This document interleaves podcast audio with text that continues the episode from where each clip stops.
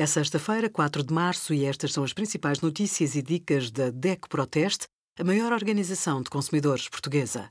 Hoje, em DECO.proteste.pt, sugerimos a experiência de quem já fez quase 300 mil quilómetros de carro elétrico, o ciclo de vida dos frigoríficos e os descontos até 10% em compras de mercearia com a parceria Community.pt e o cartão DECO+.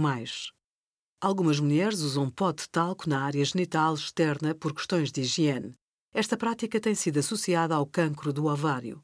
Um estudo feito com 250 mil mulheres mostra que o uso do pó de talco não aumenta o risco deste tipo de cancro, o que pode dar algumas garantias a quem o utiliza.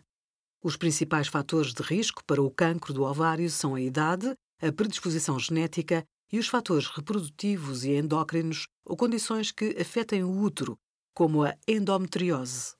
Outros fatores de risco podem incluir excesso de peso ou obesidade e tabagismo. Os sintomas do cancro do ovário não são específicos, chegando mesmo a não existir numa fase inicial. No início, o diagnóstico ocorre, por norma, durante o exame ginecológico de rotina ou na investigação clínica ou radiológica de uma dor pélvica. Obrigada por acompanhar a DECO Proteste a contribuir para consumidores mais informados, participativos e exigentes. Visite o nosso site em deco.proteste.pt.